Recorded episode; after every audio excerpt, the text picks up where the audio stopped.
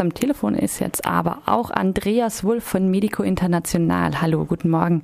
Guten Morgen.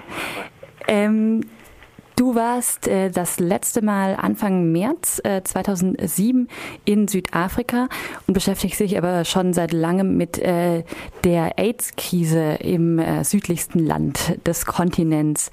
Vielleicht vorweg erst einmal die Frage, wie viele Menschen sind in Südafrika denn mit HIV infiziert und wie viele von ihnen haben Zugang zu medizinischer Versorgung? Ja, also man rechnet im Moment mit etwa knapp sieben Millionen Menschen in äh, Südafrika, die mit HIV leben und ähm, das sind und davon etwa die Hälfte, also man geht von 3,5 Millionen aus, die direkt schon im Behandlungsprogramm sind. Das ist das größte, weltweit größte Behandlungsprogramm in einem Land. Das hat sich jetzt in den letzten, eben vor allem in den letzten sieben Jahren, zehn Jahren äh, so aufgebaut, nachdem der Widerstand der südafrikanischen Regierung da äh, aufgegeben wurde, mit diesen Medikamenten anzufangen.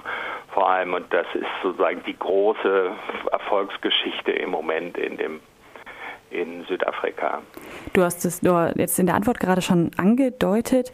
Eigentlich galt Südafrika ja auch in, in deutschen Medien insbesondere jahrelang als schlechtes Beispiel im Umgang mit der AIDS-Epidemie. Ähm, das ist nach deiner Aussage jetzt nach, nicht mehr so berechtigt. Ähm, wie hat sich denn die Situation geändert? Du hast gerade schon die Regierung angesprochen. Gibt es noch andere Faktoren? Ja, also relevant durch dieses äh, massive Behandlungsprogramm ist einfach die Sterblichkeit an HIV-AIDS deutlich zurückgegangen. Ähm, es sind immer noch das waren die letzten Zahlen. Ähm, es sind immer noch knapp 100, also 180.000 Menschen Todesfälle, die man HIV/AIDS zurechnet pro Jahr. Vor allem eben in den jüngeren Erwachsenenaltern ist das immer noch die Hauptsterbeursache. Aber die Situation, wie sie Mitte der 2000er Jahre war, wo einfach sehr, sehr viel mehr Menschen auch gestorben sind, Menschen immer wieder zu Beerdigungen gingen und auch die Angst vor HIV-AIDS sehr viel größer war. Das ist deutlich, hat deutlich abgenommen. Und das, was auch die Partner von uns sagen, die Stigmatisierung von Menschen mit HIV-AIDS, das ähm, hat auch durch einen offeneren Umgang mit der Erkrankung eben und auch die dass die Regierung aufgehört hat, das zu verleugnen, dass es überhaupt ein Problem mit, mit äh, AIDS gibt. Das äh, ist sehr viel anders geworden in den Jahren und da hat natürlich ein großer Teil eben die, die Treatment Action Campaign, also die zivilgesellschaftlichen Akteure, die eben ganz massiv für die, ähm, die den Zugang zu Medikamenten gestritten haben, natürlich beigetragen und nicht nur die Regierung. Um nochmal kurz nachzufragen, äh, was den Zugang angeht. Ähm, ist es denn auf alle Bevölkerungsgruppen gleichermaßen oder für alle Bevölkerungsgruppen gleichermaßen möglich, ähm, medizinisch versorgt zu werden oder ist es äh, trotzdem noch eine Frage von ähm, finanziellen Möglichkeiten, von sozialen Rechten, die nur wenige genießen? Ja, also finanziell ist es kein Problem, weil das gesund, öffentliche Gesundheitssystem ähm, bestellt die Medikamente kostenlos bereit.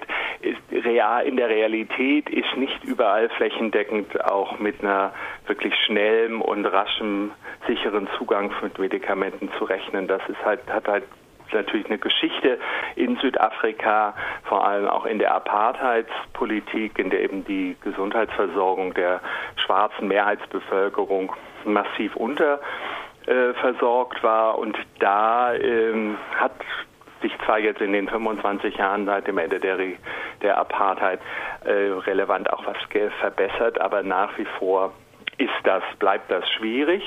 Ähm, es gibt ein klares, ein klares Engagement der südafrikanischen Regierung, Medikamente kostenlos bereitzustellen, aber es ist nach wie vor so, dass der, die Hälfte quasi der gesamten Ausgaben für Gesundheit in Südafrika für 15 Prozent der Menschen ausgegeben wird und die andere Hälfte für die 85 Prozent. Das hat mit dieser Spaltung in ein öffentliches und privates Gesundheitssystem zu tun. Nun geht ähm, der Ansatz eurer Partnerorganisation vor Ort Sinani äh, ja davon aus, dass es nicht nur Medikamente und Informationen braucht, ähm, um den Menschen zu helfen und um die AIDS-Epidemie einzudämmen, sondern auch Unterstützung und Beratung zu so Dingen wie Arbeitsrechten, sozialen Rechten und so weiter. Wie genau sieht denn äh, dieser Ansatz in der Praxis aus? Mm.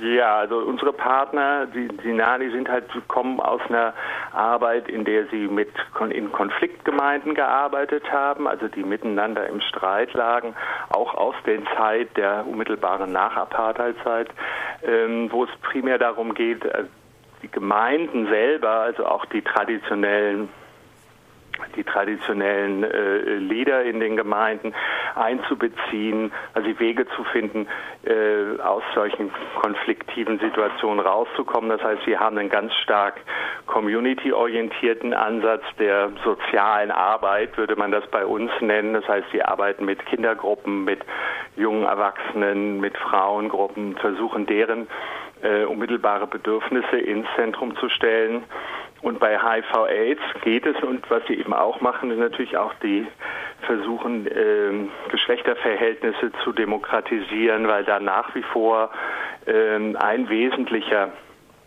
Anteil der, der, ähm, der Dynamik auch in der HIV-Infektion weiterhin ist, dass sich da Frauen weniger gut vor HIV schützen können, dass Männer nach wie vor ähm, häufig es auch verleugnen, dass es ein Problem gibt mit HIV-AIDS. Und da ist eine Arbeit, die eben nicht nur einfach abstrakt Informationen bereitstellt oder dafür sorgt, dass die äh, Gemeindegesundheitsarbeiterinnen äh, Unterstützung haben, sondern sich tatsächlich auch direkt mit den Menschen in den Gemeinden über solche Themen wie Geschlechterverhältnisse oder auch Armutsverhältnisse, die es eben leicht machen, dass sich ähm, zum Beispiel junge Frauen ähm, einfach weniger schützen, weil sie von älteren Männern in Beziehungen, ähm, weil sie sich, sich äh, ökonomische Vorteile erhoffen und dann da entsprechend weniger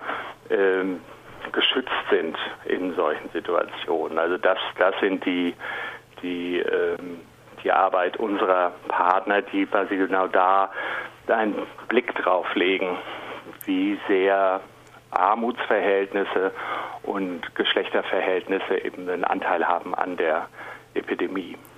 Davon berichtest du auch heute Abend in äh, deinem Vortrag um 18 Uhr im Asta im, äh, in der Belfortstraße. Gibt es noch ein anderes zentrales Thema des Vortrags?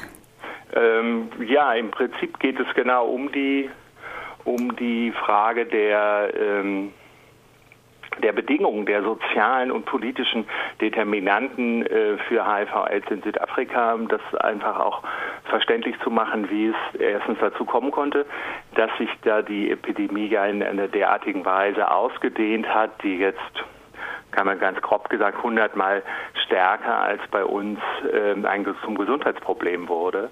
Ähm, und aber auch die, die Arbeit eben von Akteuren in der in dieser Krise vorzustellen. Okay, dann vielen Dank für das Gespräch und ähm, viel Spaß beim Vortrag heute Abend. Ja. Andreas Wulff von Medico International. Danke. Ja.